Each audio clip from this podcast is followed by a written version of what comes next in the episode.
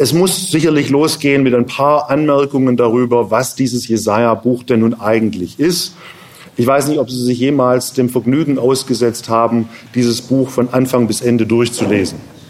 Also von Kapitel 1 einfach mal durch bis 66. Ähm, wenn Sie das getan haben, äh, zunächst mal Kompliment. Ähm, das ist nicht so ganz ohne.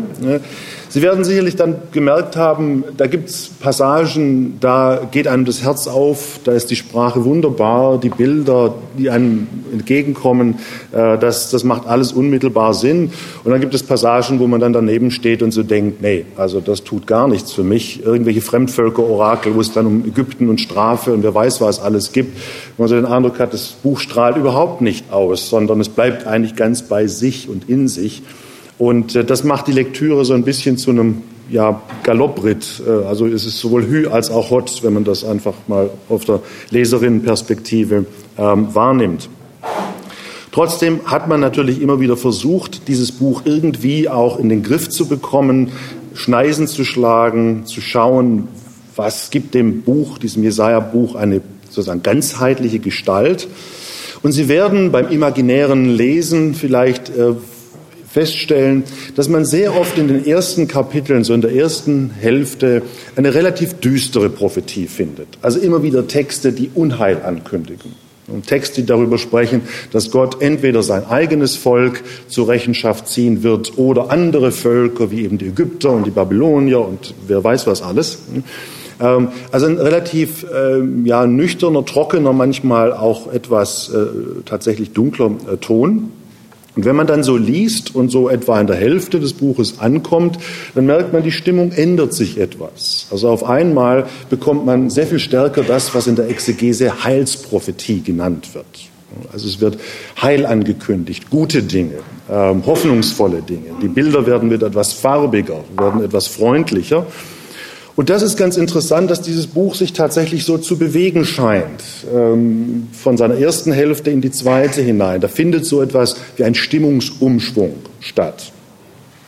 Das haben äh, Leserinnen und Leser des Jesaja-Buches schon immer empfunden bei der Lektüre, dass es äh, so einen dramatischen Aspekt in diesem Buch gibt, wie es sich bewegt.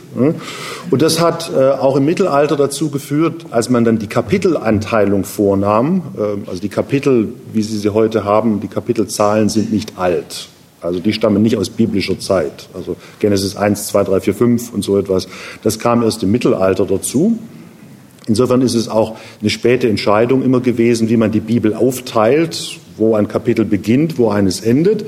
Und im Jesaja-Buch hat man das jetzt interessanterweise so gemacht, dass der erste Teil, dieser sozusagen eher gerichtsprophetische Teil, hat 39 Kapitel. 1 bis 39. Das ist so die erste Einheit. Und die zweite, die eher sozusagen so diese, diese Wendung zu, zu Heil und Ankündigung gerade auch der neuen Dinge hat, die hat 27. 40 bis 66 sind, glaube ich, 27 Kapitel. Also fragen Sie mich nicht Mathe, war nicht mein Ding, deswegen habe ich Theologie gemacht und das war auch gut so, glaube ich. Ähm, das wird Ihnen vielleicht nicht unbedingt sagen, aber 39 und 27 sind interessante Zahlen, denn es gibt 39 Bücher im Alten Testament und 27 im Neuen Testament. Also diejenigen, die diese Kapiteleinteilung für das Jesaja-Buch geschaffen haben, haben gewissermaßen Altes und Neues Testament darin abgebildet geradezu. Also das Jesaja-Buch als Bibel im Kleinen, wenn Sie so möchten. Da steckt also schon die Leseanweisung drin. Ähm, wer sich diesem Buch aussetzt und es tatsächlich einmal von Beginn bis Ende liest, der hat so etwas wie die Bibel im Ganzen. Der hat also alles, was Gott jemals gesagt hat, zumindest dem Sinn nach, äh, dem, was es bedeutet, äh, hat das äh, dort seinen Platz und man kann es dort finden, lesen und für sich selber auch meditieren. Also das ist so die erste ganz große Einteilung, zwei Kapitel und zwei Teile des Gesamtbuches. Man kann es auch noch so ein bisschen feiner gliedern, man kann auch sagen, 1 bis 34 ähm, äh, ist so in etwa der erste Teil des Jesaja-Buches. Dann gibt es nur so einen Brückenkopf oder einen, einen Übergangsteil, wo man so merkt, ähm, da sind dann Erzählungen auch über Jesaja eingefangen. Das ist 35 bis 39 und ab 40, das werden Sie merken beim Lesen, geht's neu los. Da steht auf einmal tröstet, tröstet mein Volk. Also da beginnt sozusagen der Text mit einer ganz neuen Botschaft, auch mit einer neuen Sprache. Das kann man fast nicht ignorieren, wenn man das Jesaja-Buch einfach mal so liest. Es gibt Fragen, und das haben Sie vielleicht schon mitbekommen, auch im Laufe der letzten Vorlesungen. Wie sollen wir uns das Jesaja-Buch eigentlich vorstellen als Literatur? Also, wer hat es eigentlich geschrieben? Wer steht dahinter? Große und schwierige Frage. Ähm, sollten wir annehmen, dass es da diesen Prophet Jesaja gab, von dem wir ziemlich genau wissen, dass er im 8. Jahrhundert vor Christus lebte, in Jerusalem. So viel gibt das Jesaja-Buch tatsächlich auch her. Und der hat mehr oder weniger dieses gesamte Buch geschrieben wäre das eine sinnvolle Annahme. Ähm, das wurde lange Zeit auch so vertreten. Man hat dann so ein bisschen Schwierigkeiten, äh, wenn dann im zweiten Teil des Buches auf einmal Namen auftauchen. Wir kommen da nochmal zurück drauf, wie Kyros der Große war Perserkönig im 6. Jahrhundert vor Christus. Also gut 150 Jahre weg vom Jesaja in Jerusalem. Da merkt man so ganz, also mit der, mit der Vorstellung, ein Prophet hat dieses gesamte Buch geschrieben, kommt man nicht durch. Ja, schwierig.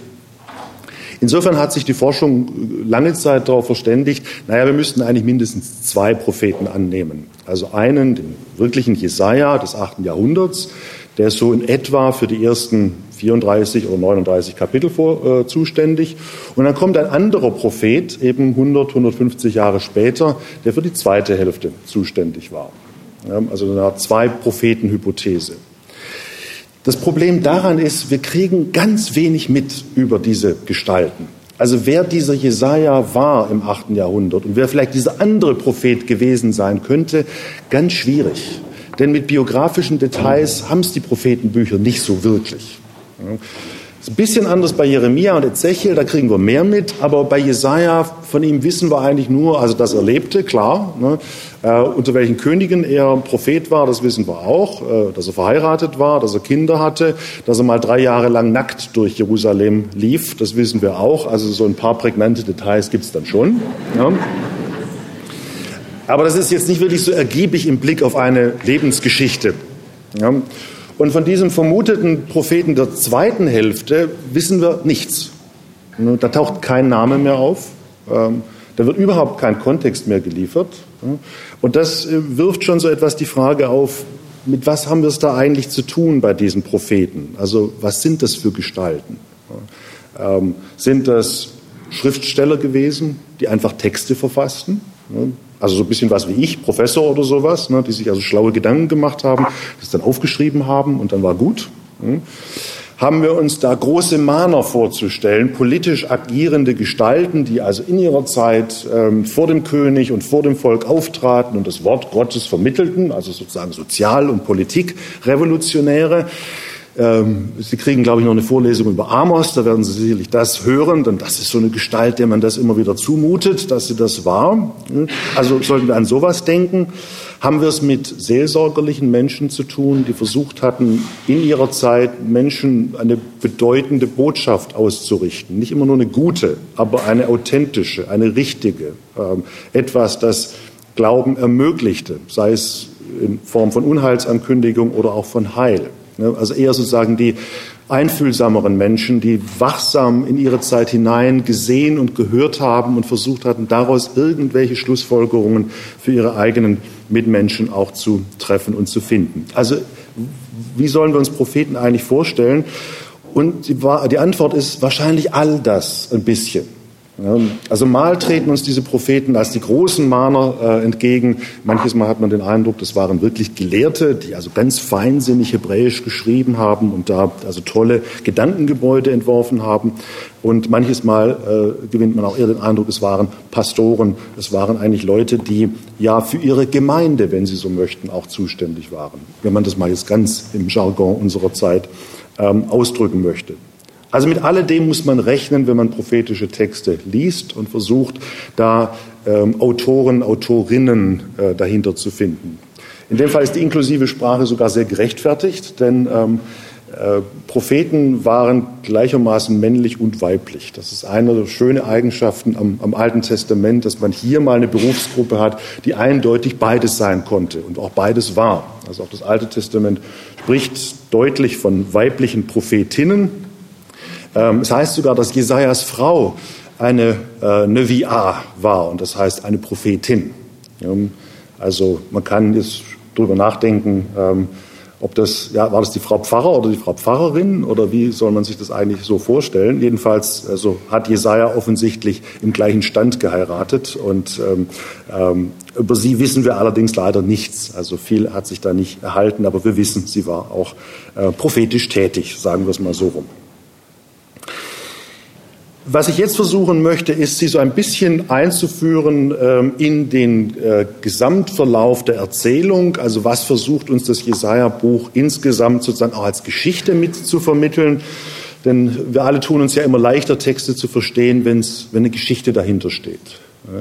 Prophetische Texte sind schwierig, weil sie sind halt Orakel, es sind Sprüche, ja, äh, die so im Raum stehen und die man versteht oder eben auch nicht. Ja. Aber sie haben ganz selten eine Erzählung hinter, äh, hinter sich, die wir ja eigentlich irgendwie doch brauchen. Ne? Also lesen Sie Genesis, das sind einfach auch schöne Erzählungen, Exodus oder Davids Geschichten oder so etwas. Man hat immer den Eindruck, da kann man sich an was festhalten.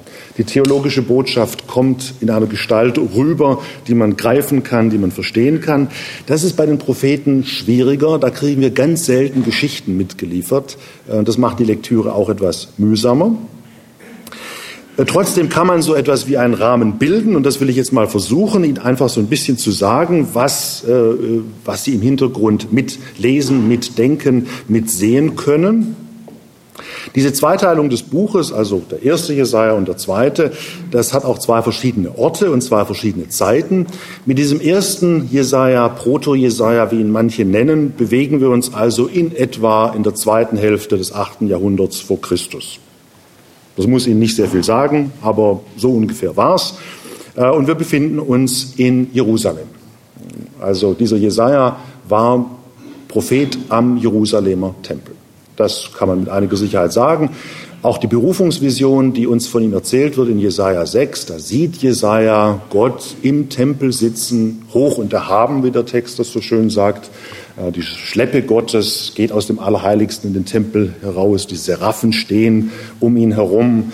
Seraphen sind Feuerwesen, das heißt, da wird Rauch und Feuer verbreitet. Man kann Gott also gar nicht so genau sehen. Und ähm, ähm Jesaja ist nervös und weiß gar nicht, ob er diese Szenerie überhaupt äh, überleben kann. Denn äh, wer Gott sieht, überlebt bekanntlich nicht. Und ähm, äh, also das ist so eine ganz emotional auch erzählte äh, Geschichte, äh, die dann in seiner Beauftragung mündet.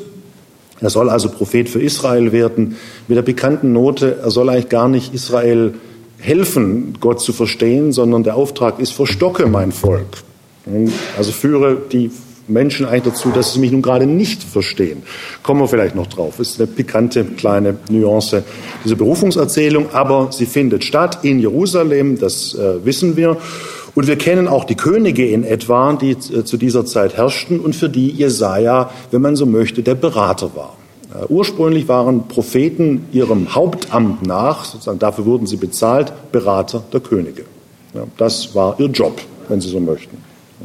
Jeder Prophet äh, gehört einem König äh, hinzu und umgekehrt, die Könige Israels haben immer irgendwie einen Prophet in ihrer Nähe. Also wenn Sie das so ein bisschen verfolgen durch die biblischen Texte hindurch, König David hatte Nathan und so etwas. Also überall gibt es diese Kopplung von, von Prophet und König. Und das gilt auch für diesen Jesaja. So war er wahrscheinlich angestellt.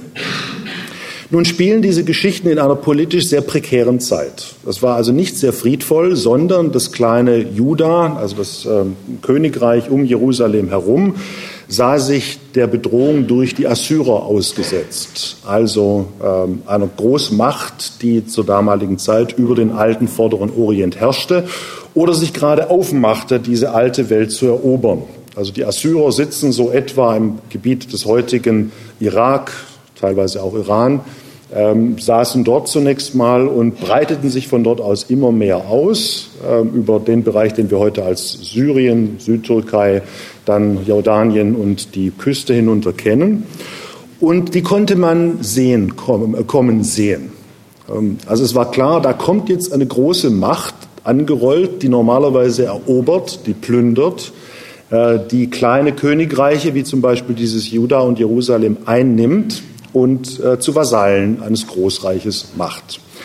Das war klar, dass das sozusagen vor der Tür stand. Und sensible Geister wie dieser Jesaja konnten das eben sehen, dass das kommt ähm, und mussten sich dazu verhalten. Was bedeutete das jetzt konkret? Ähm, was wollte Gott seinem Volk damit sagen, wenn jetzt auf einmal seine Großmacht an die Tür klopft? Und wir werden dann in der nächsten Vorlesung noch genauer davon hören, dass dieses an die Tür klopfen eine sehr reale Komponente hatte. Ähm, was bedeutete das? Was sollte man daraus machen? Und das ist das Thema dieser ersten 39 Kapitel. Ähm, wie geht man damit um? Also würde Gott am Ende doch die Feinde vertreiben, würde er sein Volk retten? Oder genau umgekehrt, war eigentlich das Kommen dieser Großmacht ein Zeichen dafür, dass Gott mit seinem Volk eben doch gar nicht so glücklich war und dass die Großmacht als Mittel von Strafe und Disziplinierung gedacht war? Also können Sie heute auch noch äh, sich fragen. Ne? Politische Ereignisse, was bedeuten die eigentlich? Ne, sind die zufällig und passieren halt so? Steckt da eine tiefere Bedeutung drin? Das sind so Fragen, die diesen Jesaja auch beschäftigten und die Könige seiner Zeit. Die Situation äh, klärt sich dann irgendwie. Also das kleine Königtum Juda überlebt die große Krise, ähm, kommt einigermaßen, äh, wie soll man sagen, ja, unbehelligt davon. Ähm, jedenfalls sieht es so aus, als hätte Jesaja und hätten seine Könige sich in irgendeiner Form der Situation so weit bemächtigt gehabt, ähm, dass also die große Katastrophe der Eroberung, der Deportierung ähm, ausblieb. Und insofern endet dieses dieser erste Teil des Jesaja-Buches sowohl auf einer etwas glücklicheren und nicht so glücklichen Einsicht. Glücklich war man darüber, dass tatsächlich Gott sein Volk offensichtlich verschonte, denn der Tempel blieb stehen. Auf der anderen Seite strahlt das Buch immer wieder die, die Botschaft aus, Israel ist nicht wirklich, wie es sein sollte. Also dieses Volk ähm, entspricht nicht den Standards, wenn Sie so möchten, die Gott an das von ihm erwählte Volk anlegt. Ne? Und so endet das Jesaja, dieser erste Teil des Jesaja-Buches auch so ein bisschen auf einer doppeldeutigen Note. Also sowohl positiv als auch etwas negativ. Wenn man dann bei Kapitel 39 angekommen ist und diesen ersten Teil hinter sich hat, dann ähm, ja, geht da ein Geschichtsfaden zu Ende. Und wenn man dann in Kapitel 40 anfängt, neu zu lesen, dann hat man tatsächlich den Eindruck, wie schon bemerkt, man befindet sich in einer völlig anderen Welt. Ne? Denn jetzt kommen diese Worte, tröstet, tröstet mein Volk, redet mit Jerusalem freundlich und predigt ihr, dass ihr Frondienst ein Ende hat. Denn ihre Schuld ist vergeben, denn sie hat von der Hand des Herrn das Doppelte empfangen für alle ihre Sünden. Das lesen Sie in Kapitel 40, Verse 1 und 2. Also tröstet, tröstet mein Volk. Trost. Warum eigentlich? Was ist der Anlass für den Trost? Was heißt das? Ihr frohen Dienst hat ein Ende, denn ihre Schuld ist vergeben. Welche Schuld? Woher? Hm? Denn sie hat aus der Hand des Herrn das Doppelte empfangen äh, für ihre Sünden. Weiß man auch nicht, was ist damit eigentlich gemeint. Hm? Man muss sich da ein bisschen helfen lassen. Ähm, es ist so, äh, dass das Jesaja-Buch einen großen Sprung macht geschichtlich. Also wo wir gerade noch bei diesem Jesaja im 8. Jahrhundert waren, sind wir jetzt in einem ganz anderen Kontext gelandet. Und zwar so etwa im Ende, zweite Hälfte des 6. Jahrhunderts vor Christus, wo Israel aus dem babylonischen Exil zurückkommt. Da fehlt jetzt ein Teil in der Geschichte, wie Sie merken. Ne? Ähm, wir springen sozusagen, das Jesaja-Buch springt über etwas drüber, das wird nie erzählt, aber es wird irgendwie vorausgesetzt, dass man das weiß. Und der Teil, der fehlt, ist tatsächlich, dass Israel und Juda, beide Staaten, die dieses äh, Großisrael ausmachen, im Laufe der Geschichte untergingen. Ähm, das Nordreich Israel schon im 8. Jahrhundert, äh, dann Jerusalem und Juda äh, drumherum wurden von den Babyloniern dreimal beinahe belagert und eingenommen. Die Bevölkerung wurde deportiert. Das ist am Anfang des sechsten Jahrhunderts gewesen. Also die Geschichte ging doch schlecht aus am Ende für Jerusalem. Ähm, irgendwann war dann doch, war es doch so weit gekommen, dass eine fremde Macht, in dem Fall nicht die Assyrer, sondern die Babylonier, diese Stadt und das Land eingenommen hatten und äh, die Bevölkerung zum Teil nach Babylon verschleppt hatten. Äh, der König in, in, Jerusalem wurde abgesetzt, die Dynastie für immer beendet. Äh, es stand nie wieder ein davidischer König auf, obwohl es einige versuchten. Ähm, der Tempel war zerstört. Ähm, es lag also in Trümmern, in Schutt und Asche. Das war die Situation, die, ähm, ja, die das Jesaja-Buch nie erzählt, aber die es voraussetzt ganz interessant. Es ist so, als ob uns der Jesaja da etwas äh, verheimlichen will, wenn Sie so möchten. Bei anderen Propheten können Sie das nachlesen. Jeremia und Ezechiel sind so die Bücher, die das erzählen. Ne? Also es ist fast so ein bisschen, als ob das Jesaja-Buch zwischendrin mal so verweist. Also ich höre jetzt hier auf, jetzt lest mal bei Jeremia und Ezechiel weiter und wenn ihr da durch seid, dann könnt ihr wieder zu mir zurückkommen. Also so beinahe läuft da die Lektüreanweisung. Jedenfalls ab Kapitel 40 heißt es dann eben, diese Phase ist zu Ende, das Exil ist zu Ende, die Strafe Gottes ist zu Ende, jetzt beginnt, und damit sind wir beim Begriff etwas Neues. Jetzt ist die Zeit, in der ähm, neue Dinge passieren können, denn das Alte ist vergangen. Das Alte kann man nun hinter sich lassen und die Zeit ist reif für etwas Neues. Also das Jesaja-Buch nimmt den Faden der Erzählung an der Stelle wieder auf, wo eben die Katastrophe nun vorüber war. Aber das stellt genau die Frage, was sollte denn nun eigentlich werden? Das kennen Sie vielleicht auch, wenn ein bedeutender Abschnitt im Leben irgendwie zu Ende ist, sei es ein besonders positiver oder negativer, dann gibt es so etwas wie die Lethargie des Neuanfangs. Es gibt zunächst mal die Orientierungslosigkeit. Was mache ich jetzt? Was soll jetzt eigentlich? Was kommt? Was kann überhaupt noch kommen? Ne? Ähm, und das kann sowohl nach, nach großer Freude sein wie auch nach großer Trauer, ähm, so diese, diese Nullpunktsituation. Und genau da sieht Jesaja nun seine Zeit und seine Gemeinde, äh, wenn Sie den Begriff verwenden möchten, und fragt sich eben nun genau danach, was kann jetzt kommen? Was gibt es an Neuem? Oder eben auch nichts Neues. Ähm, war die Geschichte jetzt einfach zu Ende gekommen? Also das ganze Drama früherer Zeiten, Könige, die kamen und gingen, ähm, die große Frage danach, könnten diese Staaten Israel und Juda überleben? All das war jetzt irgendwie, diese Zeit war zu Ende. Man hätte auch einfach sagen können, nö, äh, man macht gar nicht weiter, man baut den Tempel nicht wieder auf, man versucht nicht wieder Israel, das Gottesvolk zu sein, sondern man bleibt in Babylon äh, im Exil oder zieht nach Ägypten, da auch schön dort. Ähm, und tatsächlich äh, ist das auch wahrscheinlich bei vielen so gewesen, die nach dem oder während des Exils äh, Babylon kennengelernt hatten als tolle Stadt. Also dieses Exil darf man sich nicht so vorstellen, als wären da in Ketten gelegen oder so etwas. Ne? Man hatte die dann halt dorthin deportiert. Ähm, stellen Sie sich vor, Sie müssten nach Amerika emigrieren oder so etwas. So ein bisschen in der Art war das vielleicht. Ne? Und viele blieben einfach dort, ne, weil sie sagten, wunderbar, Babylon Weltstadt. Also wenn man sich das vorstellen möchte, Babylon war damals so etwas wie New York heute. Eine große Metropole, tolles kulturelles Angebot, was zu essen gab es auch. Und selbst wenn man so ein bisschen vielleicht an den Rändern existierte und nicht so richtig dazugehörte, war das kein schlechtes Leben. Also warum jetzt eigentlich zurückgehen? Ähm, das wurde möglich an einem bestimmten Punkt und in Jerusalem neu anfangen. Also äh, es ist so ein bisschen so, als würden Sie na, von, aus meinem Lokalkolorit gesprochen, ja, sie könnten in New York leben, aber sie müssten irgendwo im Erzgebirge dann äh, oder so. Na, ähm, haben wir irgendwelche Sachsen hier, irgendwelche Leipziger, irgendwelche, oh, ich sehe schon, äh, oh je, na,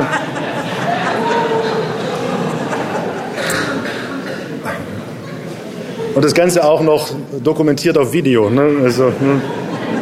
naja, so verliert man seine Verbeamtung, glaube ich. Aber nun gut. Ähm, aber stellen Sie sich ruhig ein bisschen so vor, da ging es um Identität, da ging es äh, darum, wer wollte man sein, wer konnte man sein. Und in diese Situation hinein äh, spricht nun dieser Jesaja, dieser zweite Jesaja, Deutero Jesaja, diese Botschaft des Neuen. Was aber sind eigentlich diese neuen Dinge? Also was kündigt jetzt dieser Jesaja an? Was verspricht er eigentlich? Und da will ich Ihnen ein paar äh, Beispiele geben, äh, die äh, im Jesaja-Buch selber auch mit, mit Texten belegt sind.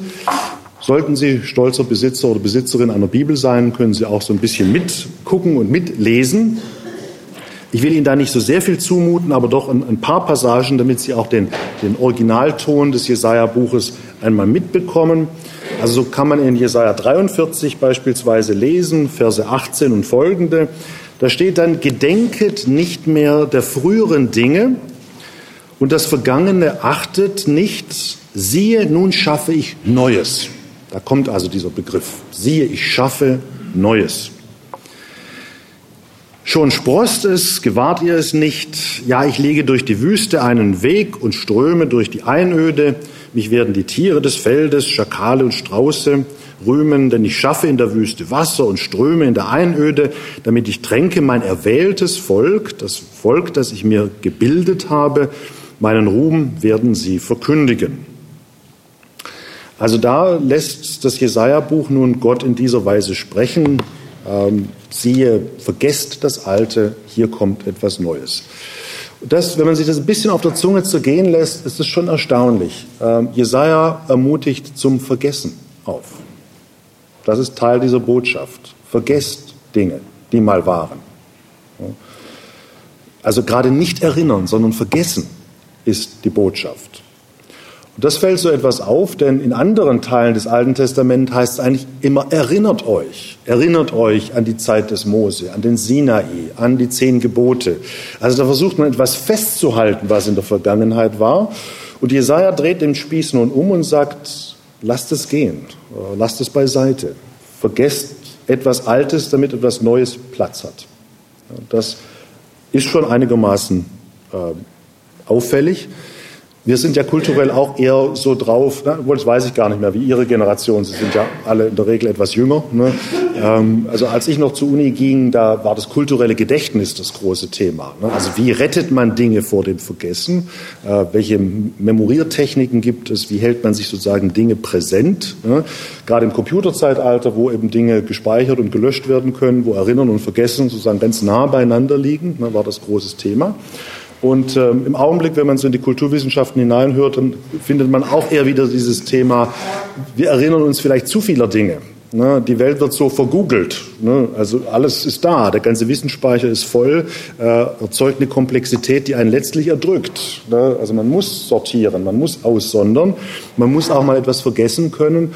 Und genau dazu fordert auch das Jesaja-Buch nun an dieser Stelle auf.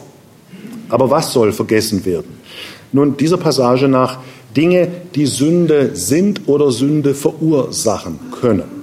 Ne? Also gewissermaßen die Kräfte, die in der eigenen Kultur, im eigenen Lebensbereich ähm, am, am, Werk sind, die mächtig sind, die immer wieder zu, ja, was das Jesaja-Buch Sünde nennt, führen. Ne? Also Dinge, die einen zurückziehen, die einen eigentlich nicht zur Entfaltung kommen lassen, die die Wiederholung des Ewiggleichen einleiten. Also die Lebenszyklen, die sich nicht bewähren, die nichts ausstrahlen, die auch keinen Segen tragen, aber die sich komischerweise von selber immer wieder neu einspielen. Das ist so das, was Jesaja als das Alte versteht, ähm, das in irgendeiner Form mal durchbrochen werden muss, das ein Ende haben soll. Das finde ich eine sehr aktuelle Botschaft, denn äh, das, dazu kann man sich, glaube ich, verhalten, bis in die eigenen Lebensgewohnheiten hinein. Also ich weiß nicht, wie es Ihnen so geht, aber ich finde es kolossal schwer, Lebensgewohnheiten zu ändern. Sowohl die guten wie auch die schlechten. Ne? Also ähm, es gibt einfach Dinge, die tut man, man weiß, ähm, die funktionieren eigentlich nicht und haben sich auch nicht so wirklich bewährt, aber es ist halt so. Ne? Äh, und das umzustellen ist äh, kolossal schwierig. Es gibt im Augenblick äh, schöne, auch sozialgeschichtliche, soziologische Studien darüber, wie man eigentlich Gewohnheiten verändern kann. Und da das Ergebnis ist zunächst mal, das ist sehr kompliziert. Kann eigentlich oft nur durch Katastrophen äh, geschehen oder durch große Einschnitte, Verlust oder so etwas oder Krankheit oder irgendetwas, das einem Grund oder Zwang gibt, ähm, äh, Dinge zu ändern. Und das ist bei Jesaja in gewisser Weise auch so, denn äh, das Exil war ja ein solcher Bruch. Also man hatte die, den Nullpunkt erlebt, den Zusammenbruch von Kult und von Staat und von alledem.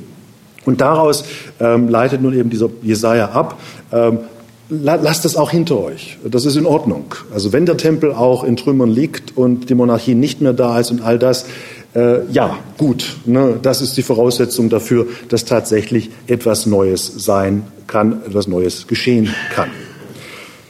Das ist sozusagen die psychologische Grundlage, die das Jesaja-Buch anbietet für diese Botschaft des Neuen. Also macht euch bereit dafür, seid offen dafür, versucht nicht nur alte Dinge festzuhalten, weil sie vielleicht die Wohlfühlzone irgendwo etwas bestücken oder äh, lebbar machen.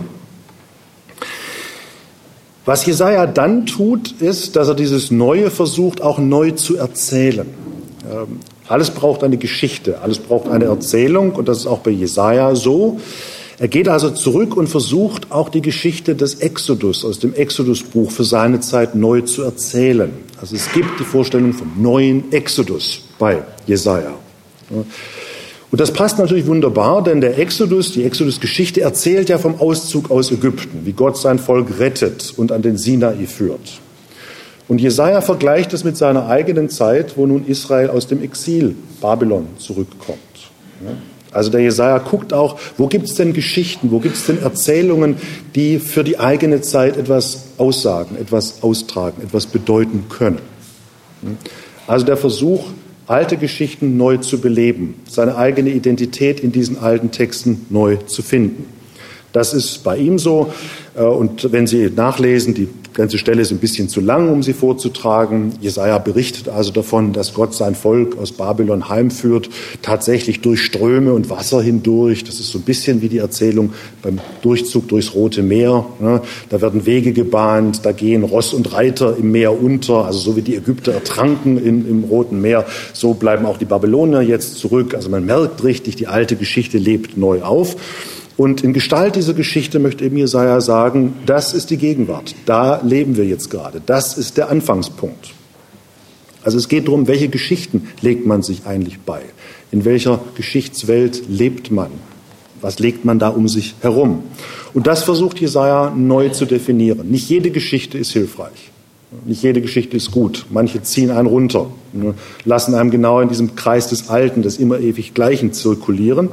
Und äh, da geht nun der Jesaja durch, gewissermaßen durch die Bestände und guckt, welche, welche Geschichten taugen eigentlich, ne, welche tragen. Eine sehr wichtige Komponente bei ihm. Dann geht es etwas theologischer drum. Wenn das nun so ist und hier neue Dinge entstehen, was bedeutet das dann für unser Gottesverständnis? Hat sich bei Gott etwas geändert? Sollten wir Gott neu begreifen gegenüber alten Zeiten? Wie kann man Gott erfahren? Wie kann man ihn verstehen? Wie kann man auch zu ihm beten? All das werden jetzt auch Fragen, die in diesem Zusammenhang der Theologie des Neuen auftauchen. Und da erfindet nun, na, erfinden ist zu stark gesagt, aber da äh, äh, definiert dieser Jesaja nun zwei Konzepte, die für die äh, Geschichte der christlichen Kirchen und der Theologie sehr wichtig geworden sind. Jesaja spricht einerseits vom Wort Gottes und auf der anderen Seite vom Geist Gottes. Das sind für ihn die zwei neuen Formen, in denen Gott sich mitteilt und in denen Gott präsent ist. Also früher war das hauptsächlich an den Tempel gebunden. Also Gottes Präsenz war definiert über den Tempel. Siehe Jesaja 6, Berufungsvision, Gott sitzt im Tempel und regiert. Und das war jetzt nach dieser babylonischen Exilserfahrung nicht mehr allein tauglich, dieses Paradigma. Also wenn Sie mal erlebt haben, dass Sie im Exil sitzen, tausende von Kilometern weit weg, ne, und Sie haben keinen Tempel mehr, ne, an dem sie sich festhalten können. Dann fragen sie sich, ist dieser Gott eigentlich noch präsent? Äh, Gibt es den noch? Ne, ist der noch irgendwie nahbar oder ist der noch nahe? Äh, das wird dann schon mal zum Thema und genau das greift dieser Jesaja auf und sagt, doch, es gibt Gottes Gegenwart, es gibt Gottes Präsenz, aber nicht mehr als Thronender im Tempel in erster Linie, sondern Gott wird gegenwärtig durch sein Wort und durch seinen Geist. Und dazu gibt es schöne Passagen, zwei im Besonderen, die will ich Ihnen auch kurz nennen und ähm, zumindest ganz knapp auch vortragen. Die eine ist in Jesaja 40, Vers 7 und folgende. Ist ein berühmter Text, den haben Sie wahrscheinlich schon mal irgendwann gehört. Da heißt es dann, das Gras verdorrt, die Blume welkt, wenn der Geist des Herrn darüber weht. Ja, Gras ist das Volk, das Gras verdorrt, die Blume welkt, aber das Wort unseres Gottes bleibt in Ewigkeit.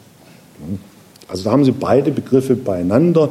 Der Geist Gottes weht, Dinge kommen und gehen, Gras verwelkt. Also das sind sozusagen kontingente Dinge, die mal sind und dann mal wieder nicht. Aber dieser Geist Gottes, äh, dieser Atem Gottes, der ist beständig und ewig und genauso auch das Wort Gottes. Also damit teilt sich Gott mit. Und wenn man dann weiter blättert, am Ende dieser Sektion, die man so als Deutero-Jesaja beteiligt, gibt es die vielleicht oder bezeichnet, gibt es die noch entscheidendere Passage, das ist dann in Kapitel 55, also wenn Sie da noch hinblättern wollen, da sind es vor allem die Verse äh, 10 und folgende, also 55. Auch da kriegen wir ein Bild aus der Natur, denn wie der Regen und der Schnee vom Himmel herabkommt, und nicht dahin zurückkehrt, sondern die Erde tränkt und sie fruchtbar wird und sproßt und dem Sämann Samen und dem Essenden Brot gibt, so auch mein Wort, das aus meinem Munde kommt. Es kehrt nicht leer zu mir zurück, sondern wirkt, was ich beschlossen habe und führt das durch, wozu ich es gesendet habe. Das muss man sich mal so ein bisschen auf der Zunge zergehen lassen, was da drin steckt in dürren Worten. Also so auch das Wort, das aus meinem Munde kommt, es kehrt nicht leer zu mir zurück, sondern tut, was ich will. Komisch. Also Worte spricht man doch eigentlich nur. Ne? Worte sollen doch eigentlich etwas mitteilen. Sie klingen an und sie vergehen wieder und dann kommt das nächste Wort, so ungefähr. Ja? Und das ist für den Jesaja nun doch etwas anderes geworden. Also Worte sind nicht einfach Mitteilungsformen. Es ist auch nichts Geschriebenes, was man so auf einem Zettel irgendjemand anders hinhält und sagt, hier ist es oder so etwas, sondern das Wort hat, wie wir Theologen so gerne sagen, fast schon hypostatische Gestalt. Das heißt, es hat so fast eine eigene Person. Ne, es ist etwas, das von Gott ausgeht, in die Welt hineingeht, dort Dinge tut und bewirkt und dann nach erledigter Arbeit, wenn man so möchte, zu Gott zurückkehrt. Grandiose Vorstellung. Also da hat man richtig den Eindruck, da versucht einer, Wort neu zu erfinden, neu zu entdecken, was Worte eigentlich tun. Und was im Besonderen Gottes Wort tut.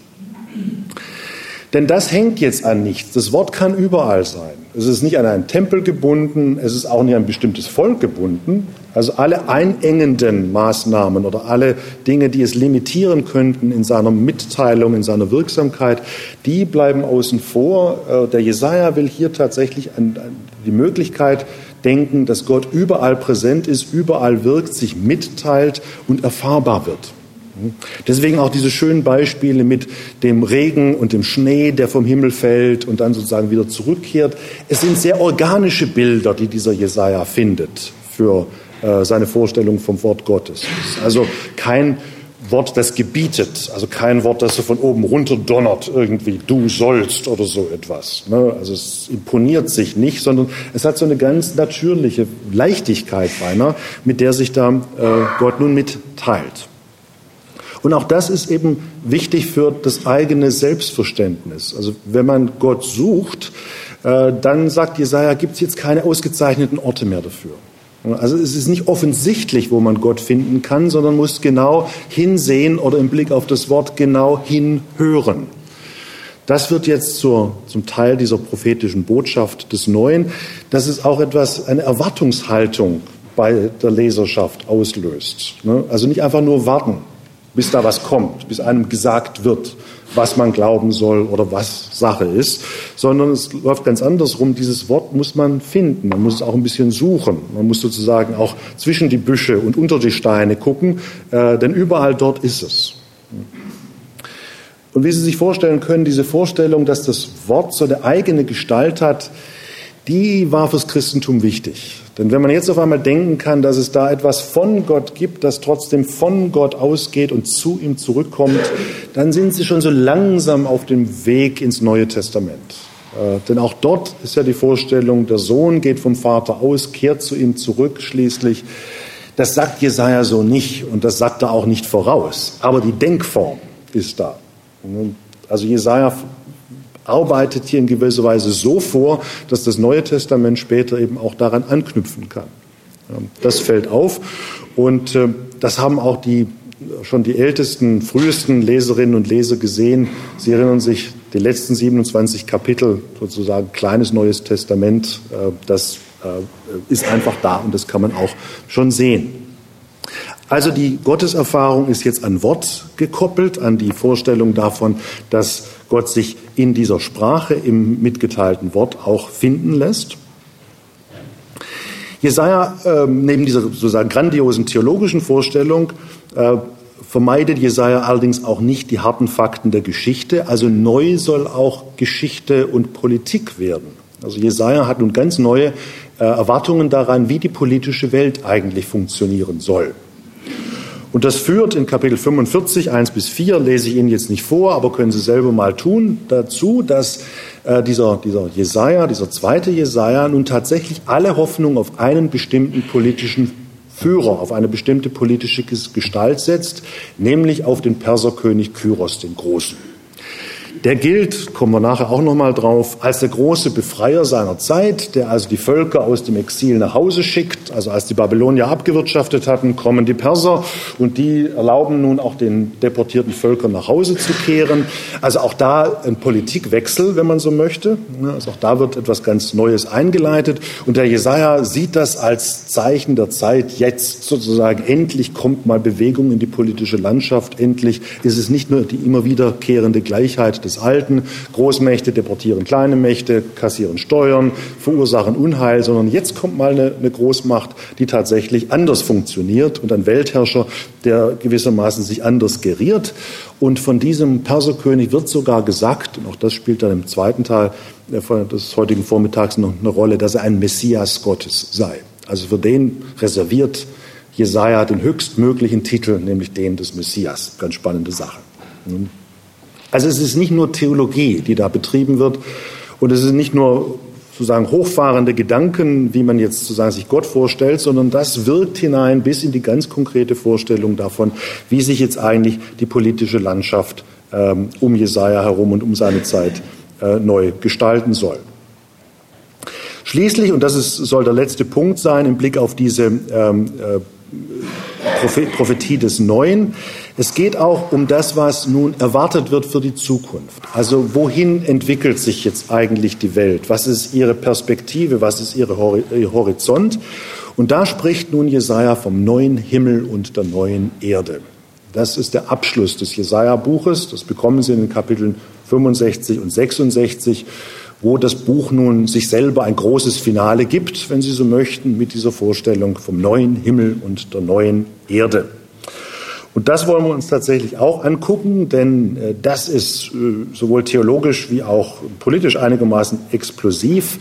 Wenn Sie hören, ich werde einen neuen Himmel und eine neue Erde schaffen, dann denken Sie natürlich schon ein bisschen, die Sprache Himmel und Erde schaffen, kenne ich doch irgendwie. Ja, das kenne ich aus Genesis 1. Ne? Und tatsächlich ist es so, dass der Jesaja ganz am Ende sich auf den Anfang der Bibel zurückbesinnt. Hm? Also Ende des Jesaja-Buches, Anfang des Buches Genesis, die schließen sich hier zusammen zu einem großen Bogen. Ne? Man hat so den Eindruck, da präsentiert sich jetzt schon sozusagen der biblische Kanon in seiner kleinen Gestalt. Also ein großer Textzusammenhang, der etwas von Schöpfung und Neuschöpfung sagen möchte. Aber gucken wir uns im Detail etwas an. Auch da können Sie, wenn Sie mitlesen können oder auch nicht, äh, reinschauen in Kapitel 65, also Jesaja 65. Das geht los mit Vers 17 und dann bis zum Ende dieses Kapitels. Ja, denn siehe, ich schaffe einen neuen Himmel und eine neue Erde. Man wird die früheren Dinge oder man wird sich der früheren Dinge nicht mehr erinnern und niemand soll ihrer gedenken. Das kennen wir ja schon, dieses Motiv. Erinnert euch nicht mehr. Die alte Welt ist vergangen und das wiederholt Jesaja hier nochmal. Neuer Himmel, neue Erde, erinnert euch des Alten nicht, sondern man wird äh, auf ewig frohlocken und jubeln über das, was ich schaffe. Denn siehe, ich wandle Jerusalem zu Jubel um und ein Volk zum Frohlocken. Ich werde jubeln über Jerusalem und frohlocken über mein Volk. Und nicht soll man darin fürder hören, alte Übersetzung hier, den Laut des Weinens und den Laut der Klage. Und jetzt kommen ein paar interessante Bestimmungen. Es wird da selbst kein Kind mehr nur wenige Tage leben, kein Greis wird sein, der seine Tage nicht erfüllt, denn als jung wird gelten, wer mit 100 Jahren stirbt. Herzlich willkommen in der neuen Welt. Und wer sündigt, wird mit 100 Jahren vom Fluch getroffen sein. Heißt also so viel wie, wenn Sie nur 100 Jahre kriegen, dann haben Sie was Böses angestellt. Ne? Den Deal könnte man ja annehmen vielleicht, also aus heutiger Lebenserwartung heraus gesehen. Sie werden Häuser bauen und sie bewohnen, werden Weinberge pflanzen und ihre Früchte essen. Sie werden nicht bauen, dass ein anderer darin wohne. Also bei solchen Sätzen merken Sie, dass Erfahrung dahinter. Ne, die Erfahrung, man hat schon mal gebaut, man hat schon mal angepflanzt, aber andere haben es geerntet. Das ist so diese Exilserfahrung. Ne, das hat man schon mal erlebt und will es nicht nochmal erleben. Denn wie das Alter des Baumes soll das Alter meines Volkes sein und was ihre Hände erarbeitet haben, das sollen meine Erwählten auch selbst verzehren. Sie werden nicht umsonst sich mühen und nicht Kinder zeugen für frühen Tod. Auch so was Interessantes. Kinder zeugen für frühen Tod. Kindersterblichkeit spielt auf einmal ein Thema. Mhm. Denn sind sie, sie sind das Geschlecht der Gesegneten des Herrn und ihre Sprösslinge bleiben ihnen. Und ehe sie rufen, werde ich antworten. Während sie noch reden, werde ich hören. Wolf und Lamm werden einträchtig weiden und der Löwe wird Stroh fressen wie das Rind. Den Text kennen Sie wahrscheinlich, das ist ein berühmter Weihnachtstext. Ne? Also der Wolf und Lamm werden beieinander weiden und der Löwe wird Stroh fressen. Doch Staub soll die Schlange fressen. Kennen wir auch irgendwoher, ne? Nichts Böses und nichts Verderbliches wird man tun auf meinem ganzen heiligen Berg, spricht der Herr. Das ist kurz gefasst die Ankündigung dieses neuen Himmels und der neuen Erde. Und jetzt kann man halt fragen, also Punkt eins, was genau ist da neu dran und was soll es eigentlich? Also ein paar Hinweise habe ich versucht, Ihnen schon zu geben. Einiges in diesem Text geht auf reale Erfahrung. Das, was man gerade erlebt hat im Exil, Verlust von Land, von Leben, von Eigentum, all das äh, lässt man oder will man sich hinter, hinter sich lassen. Und das soll eben auch Gott in diesem neuen Himmel und der neuen Erde auch ermöglichen. Das ist also einerseits die Reaktion auf konkrete geschichtliche Erfahrung. Dann ist aber diese Sache mit diesem unnatürlich langen Leben also 100 Jahre mindestens ne, und eigentlich locker drüber. Ne. Und da fragt man sich ja dann so ein bisschen als Bibelleser, als Bibelleserin, wann lebten denn Menschen jemals so lang? Gibt es biblische Texte, die davon reden, dass Menschen mal wirklich so ein paar hundert Jahre locker, ne, sechs, sieben, acht, neunhundert? Ne? Und die Antwort ist ja, das gibt es in der Bibel schon. Und das gibt es wo? Ich kriege gerade nur dumpfe Masse. Ne? Also, ne? Ja, vor der Sintflut. Ne? Ja, da ist es tatsächlich so. Also wenn Sie in Genesis 5 lesen, äh, da werden die Leute alle unendlich alt. Ne? Und irgendwann muss Gott dann mal so gegensteuern, weil alle zu alt werden. Und dann kommt die Vorstellung, 120 ist auch gut. In Genesis 6, 1 bis 4. Ne? Hält sich nur keiner dran. Ne?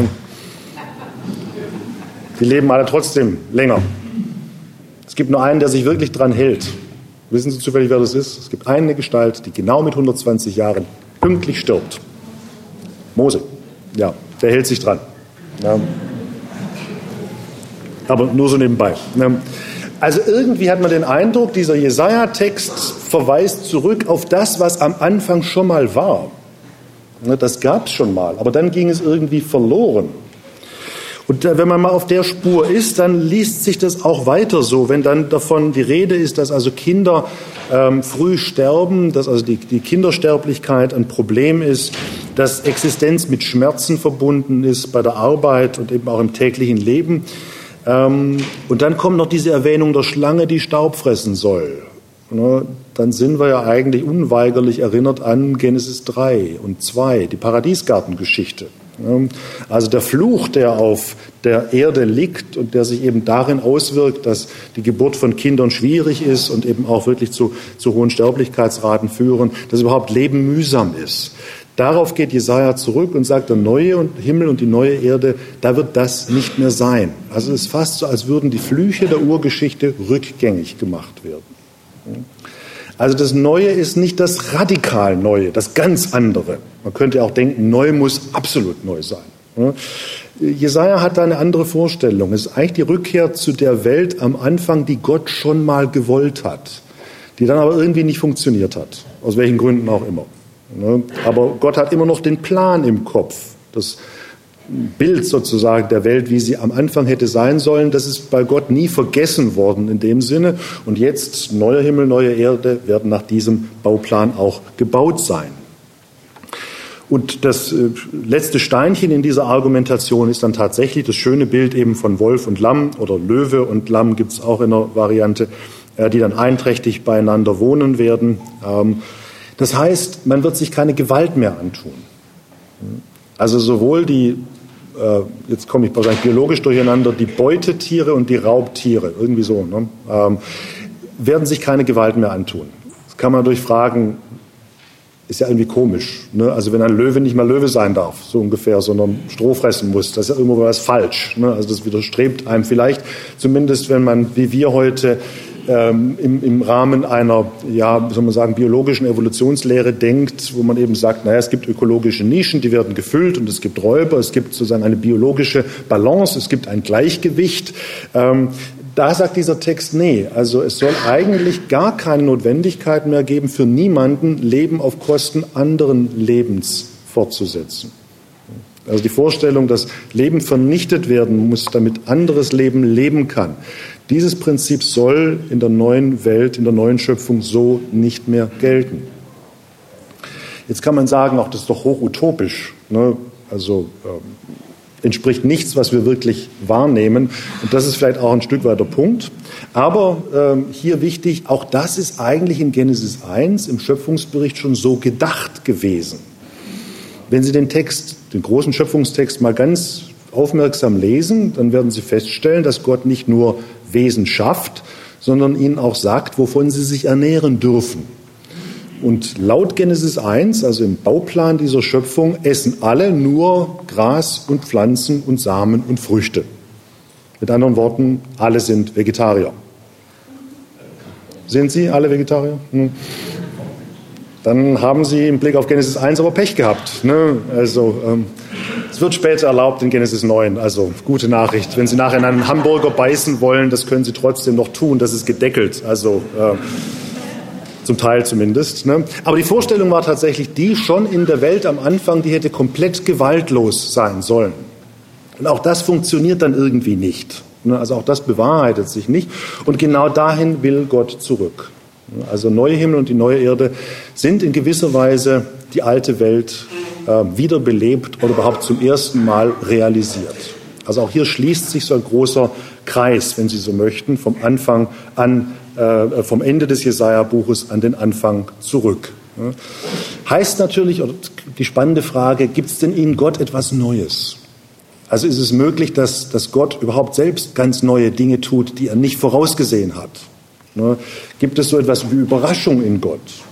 Ähm, ist, ist das denkbar und ist das in dieser Botschaft drin? Wir hatten gerade eine, eine, Tagung hier in Heidelberg, wo es um dieses Thema ging. Gibt es sozusagen in Gott Bewegung? Ne? Kann Gott sich ändern? Kann Gott sich wandeln in irgendeiner Weise? Die einen sagen immer ja, also Zeichnung Göttlichkeit muss eigentlich auch Bewegung und Entwicklung sein. Die anderen sagen nee, also wenn, wenn Gott eigentlich genauso abwarten und muss und nicht weiß, was als nächstes kommt, ist er halt kein Gott mehr. Ne? Also Sie erinnern sich alle an das schöne Buch von Umberto Eco, Name der Rose. Ne? Die Frage, ähm, kann Gott lachen? Hm? Die Frage, die, die Antwort ist natürlich um Himmels Willen nein. Äh, Gott kennt die Pointe des Witzes schon vorher. Ne? Ne? Also das ist Lachen würde bedeuten, man ist überrascht. Ne? Und das kann für Gott in dieser Form nicht gelten sollen. Ja, also da gibt es innerhalb der Zunft auch durchaus unterschiedliche Sichtweisen, hat schon immer gegeben, inwiefern Gott wandelbar ist und äh, sich verändern kann und auch Neues außerhalb seiner selbst zulässt. Das Jesaja-Buch ist da etwas anderes, zumindest wenn man an den Schluss geht. Da hat man eher den Eindruck, Gott hatte von Anfang an einen Plan und jetzt wird er ihn durchsetzen. Ja, also es brauchte geschichtliche Zeit für Gott, an, diesem, äh, an diesen Anfangspunkt zurückzukehren, aber das war eigentlich schon immer so gedacht. Ja. Ähm, also eine interessante Schlussfolgerung auch für die Gotteslehre. Also der Gott, der durch sein Wort spricht in die Welt hinein, der Dinge bewirkt, tut eigentlich genau das, was er am Anfang schon wollte und wird irgendwann auch dort wieder ankommen. Fassen wir zusammen, versuchen wir so ein paar Schlussfolgerungen aus alledem zu gewinnen für unsere Zwecke. Ich hatte am Anfang gefragt, ist das in irgendeiner Form relevant, äh, was im Jesaja-Buch da passiert? Und jetzt beim Zuhören haben Sie das vielleicht für sich selber auch schon ein bisschen beschlossen, ob das relevant ist oder nicht, ähm, wie es in die eigene Glaubenserfahrung hineinpasst oder eben auch nicht. Aber ein paar Punkte möchte ich herausgreifen und Ihnen zumindest als Empfehlung, wenn man so möchte, mit ans Herz legen. Das eine, im Jesaja-Buch wird konsequent Erwartung zu einer Form des Glaubens. Erwartung als Form des Glaubens. Das heißt, es geht beim Glauben nicht nur darum, was man für wahr hält, was man für sicher hält, was verlässlich ist, was schon immer so gegolten hat, sondern diese Bereitschaft für etwas, das noch nicht da ist, das sich erst noch zeigen und öffnen muss. Das wird mit dem Jesaja-Buch zum integralen Bestandteil von Glauben. In gewisser Weise kann man sagen, das ist genau diese Wendung im Jesaja-Buch. Der erste Teil, die ersten 39 Kapitel versuchen zu begründen, warum die Vergangenheit so war, wie sie war.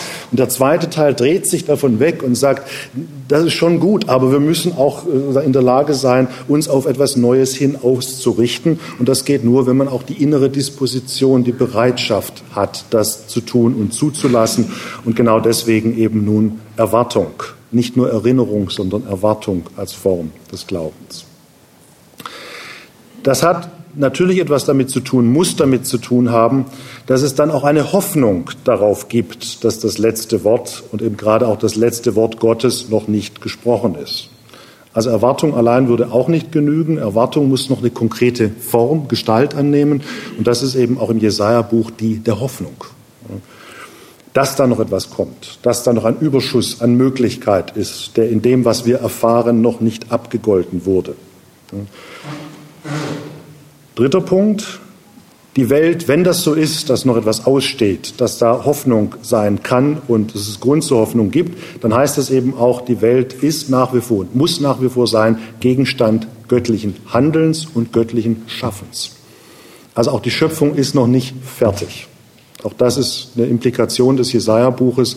Wir leben in einer Welt, die noch nicht das ist, was sie sein soll oder werden soll. Also jeder Fatalismus, dass die Welt halt so ist, wie sie ist und dass sie sich in ihren Gesetzmäßigkeiten bewegt und wir eigentlich nur sozusagen so mitschwimmen können und so für uns das Beste raussuchen, das würden Jesaja und viele der prophetischen Bücher äh, ganz entschieden zurückweisen und sagen, nein, also dieses letzte Wort ist noch nicht gesprochen. Gerade deswegen ist diese Wortgottestheologie so wichtig. Gerade deswegen insistiert der Jesaja drauf, auf diese Vorstellung, das Wort geht aus, bewirkt Dinge, macht sie neu und kehrt zu Gott zurück. Also Sie sehen, die Dinge greifen schon auch irgendwie ineinander. Also die Welt als Gegenstand göttlichen Handelns und göttlichen Schaffens. Das heißt aber auch, diese Welt, auf die man hofft, die man erwartet und die Gott schaffen soll, bricht sich immer wieder an der Erfahrung der Welt, die eben noch nicht so ist. Auch das ist im Jesaja-Buch durchaus immer wieder eingefangen. Unsere Erfahrung im Moment deckt sich nicht mit dem, was die Welt sein soll. Da ist sozusagen ein Riss, noch kein schöner Übergang vom einen ins andere, sondern es bleibt immer wieder auch bei der Enttäuschung. Es bleibt prophetisch gesprochen beim Modus der Klage. Und auch das soll zugelassen werden. Und gerade das ist auch wichtig, gehört zum Glauben hinzu, dass man diesen Riss, dieses Unabgegoltene auch überhaupt wahrnimmt. Also es ist nicht einfach das selige Hineinschlittern in die neue Erde, äh, die man so herbeibeten könnte oder die einfach äh, so eine Wohlfühlzone ist, in die man sich so hineinstreckt. Also ganz so einfach stellt sich das Jesaja-Buch nie vor, sondern im Gegenteil, es bleibt bei diesem Riss, es bleibt bei der Wahrnehmung, dass da Unabgegoltenes ist und äh, damit muss man umgehen, damit muss Glaube umgehen und damit muss auch Glaubensgemeinschaft umgehen können. Also auch das ist durchaus ein, ähm, ein Hinweis der Prophetie. Das heißt, wenn man es nun auf einen ganz groben Nenner bringt, prophetischer Glaube oder der Glaube, den die Propheten zu definieren, zu versuchen, hat viel mit Sensibilität zu tun, mit dem Versuch wahrzunehmen, sowohl sensibel hineinzuhören in die eigene Zeit, was da passiert, was da falsch läuft, äh, falsch läuft, was da Fehlstellungen sind. Das ist die prophetische Kritik, die Jesaja auch geübt hat, vor allem im ersten Teil, die dunklere Seite, wo sehr viel äh, angeprangert wird, wo äh, ganz klar gemacht wird, ähm, Menschen verhalten sich nicht so, wie sie eigentlich sollten. Das wird ganz klar in den Blick genommen und dafür ist eben Jesaja sensibel. Aber die gleiche Sensibilität richtet sich auch auf die Möglichkeit, die in den Dingen liegt. Also sowohl ihre Anfälligkeit, ihre Gebrechlichkeit, wie auch das, was an Möglichkeit in ihnen steckt und was die Botschaft des Neuen auch ermöglicht. Und in dieser Doppelgestalt wahrnehmen dessen, was falsch ist, was nicht sein kann und was vielleicht auch keine Zukunft hat und ähm, die Wahrnehmung und Sensibilität dafür, was neu werden soll. Das ist, wenn Sie so möchten, das Erbe des Jesaja-Buches und genau an der Stelle wird dann auch das Neue Testament ansetzen und das gucken wir uns dann im zweiten Teil des heutigen Vormittags an.